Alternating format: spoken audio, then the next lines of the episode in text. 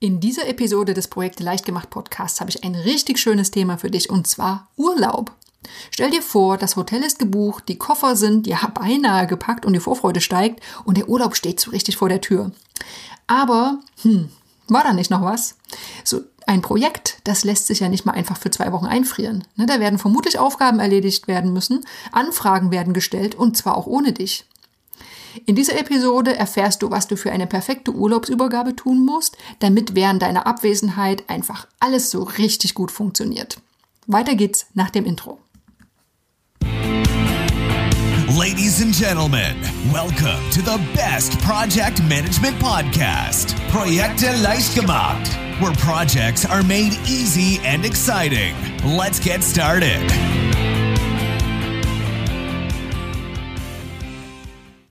Ja, hallo, hallo, hier ist Andrea vom Projekte leicht gemacht Podcast. Das ist der Podcast für pragmatische Projektmanager und solche, die es werden wollen.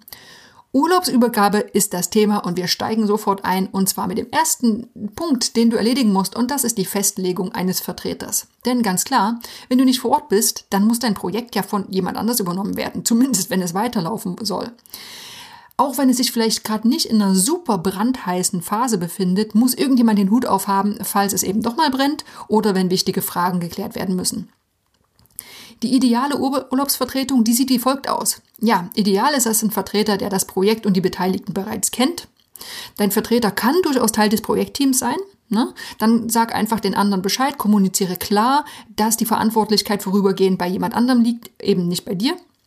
Und es ist auch völlig okay, mehrere Vertreter zu definieren. Diese sollten dann aber unterschiedliche Verantwortungsbereiche übernehmen, sodass immer klar ist, wer für welchen Themenbereich den Hut auf hat.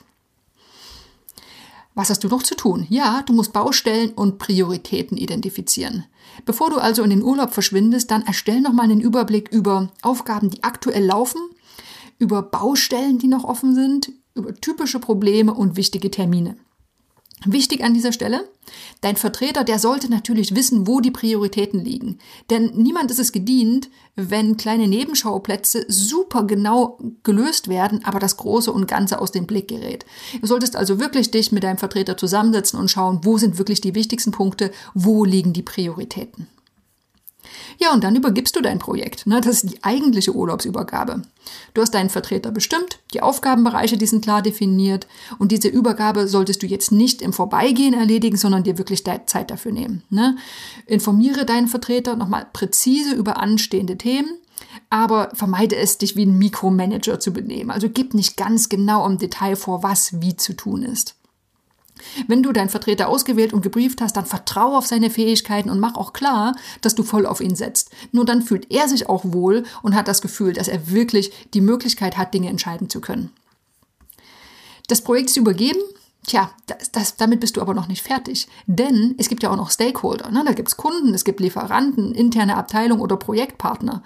Und die sollten natürlich auch wissen, dass du nicht da bist. Ja, warum? Weil es Überraschungen und Missverständnisse vermeidet. Und es signalisiert auch deutlich, hey, du bist in meinem Projekt wichtig genug, dass ich dich informiere und auch einen neuen Ansprech Ansprechpartner nenne oder zumindest einen vorübergehenden Ansprechpartner. Und das kannst du ganz einfach per Mail machen, falls es sich nicht mündlich ergibt. Die Mail, ja, muss nicht wirklich besonders ausführlich oder kompliziert sein. Du kannst einfach schreiben, hallo, so und so. Ich werde von dann bis dann nicht im Büro sein. Alle wichtigen Themen habe ich an meinen Vertreter übergeben, der jederzeit für Unterstützung und Fragen zur Verfügung steht und Sie können ihn oder sie unter folgenden Kontaktdaten erreichen. Ja, und falls Ihre Anfrage nicht dringend ist, senden Sie mir gerne eine Nachricht, die ich nach meiner Rückkehr beantworten werde. So, ganz einfach. Derjenige weiß dann, du bist nicht da, wer ist ein anderer Ansprechpartner und er wartet vor allem nicht auf, auf Rückmeldung und ärgert sich vielleicht, dass nicht gleich eine Antwort kommt.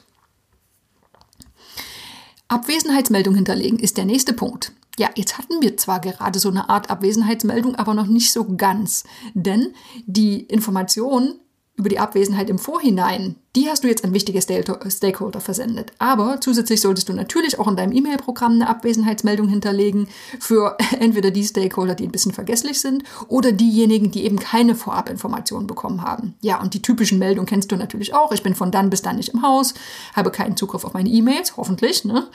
Falls die Frage dringend ist, kontaktieren Sie bitte meinen Vertreter unter folgenden Kontaktdaten. Ja, und falls Ihre Anfrage nicht dringend ist, werde ich sie nach meiner Rückkehr beantworten. Ja, ganz simpel. Was du dann tust, und das solltest du auch wirklich tun, du solltest auch dein Telefon umstellen. Es wird nicht nur per Mail kommuniziert und das Telefon sollte definitiv nicht an sein und du solltest im Urlaub nicht erreichbar sein. Wie kannst du es machen? Du kannst eine ähnliche Abwesenheitsmeldung auf deinem Anrufbeantworter hinterlegen und bittest den Anrufer eine Nachricht zu hinterlassen oder dich an den Vertreter zu wenden oder du leitest direkt die Anrufer an den Vertreter weiter. Wichtig, leite niemals auf dein eigenes Handy weiter, denn du bist ja schließlich im Urlaub. Was du dann noch tun könntest, ich empfehle es sehr, das ist das Aufräumen. Denn die Zeit vor längeren Urlauben ist ja meistens ziemlich hektisch und trotzdem solltest du dafür sorgen, dass du, wenn du zurückkommst, nicht gleich in die gleiche oder vielleicht noch schlimmere Hektik zurückkommst. Ne, das kannst du natürlich nicht immer beeinflussen, denn nicht alle Katastrophen lassen sich verhindern, aber du kannst zumindest das Ganze gut vorbereiten. Also was kannst du tun? Noch offene Aufgaben erledigen. Ne? Guck dir nochmal die undankbaren Aufgaben an, die vielleicht schon ewig hätten gemacht werden müssen und dir so ein ja, latent schlechtes Gewissen verursachen. Und du wirst dankbar an dich selbst sein, wenn du dann irgendwann zurückkommst und weißt, zumindest das liegt nicht mehr auf deinem Schreibtisch. Dann schau nochmal auf deine Mailbox. Sind noch irgendwelche Anfragen offen? Kannst du vielleicht Nachrichten archivieren? Denn nach deiner Rückkehr, da werden eine ganze Menge neuer Mails und Anrufe aufgelaufen sein. Also räum am besten vorher auf, sodass du mit einem guten Gefühl starten kannst. Und dieses gute Gefühl, das bekommst du auch, wenn du deinen Schreibtisch aufräumst. Ne, das ist simpel und befreiend. Schaffe Ordnung, ne, räum das Schokoriegelpapier weg, stell die Kaffeetasse in den Geschirrspüler. Nicht nur deine Kollegen werden einen ordentlichen Schreibtisch zu schätzen wissen, das wirst du auch, wenn du irgendwann zurückkommst.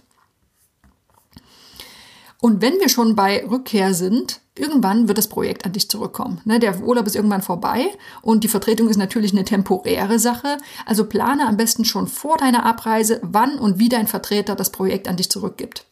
Also wann und wie wird die Urlaubsabgabe, Urlaubsübergabe rückwärts abgewickelt. Buch am besten gleich einen Termin, plane schon mal Zeit ein. So sicherst du dir schon vorher, dass das alles geordnet auch wieder an dich zurückgeht und vermeidest so ein hektisches Übergeben zwischen Tür und Angel.